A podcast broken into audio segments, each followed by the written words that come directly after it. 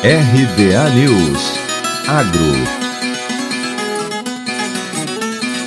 A geração Z, formada pelos jovens nascidos em 1996 e 2011, tem trazido novas exigências para o mundo contemporâneo.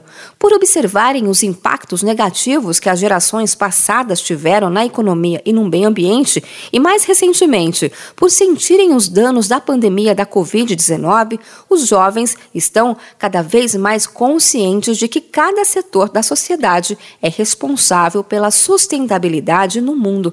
Essa tendência atinge todos os ramos alimentícios, incluindo a cadeia de bananas. Isso é o que defende Vanessa Correia, diretora do Grupo Leiria, empresa líder em comercialização de bananas. Vanessa disse que a geração Z espera cada vez mais que os produtos tragam saúde e bem-estar, mas que o processo de produzi-los não tenha impactos negativos no meio ambiente. Isso faz com que mudem seus hábitos de consumo e cobrem as empresas para que também cumpram seu papel.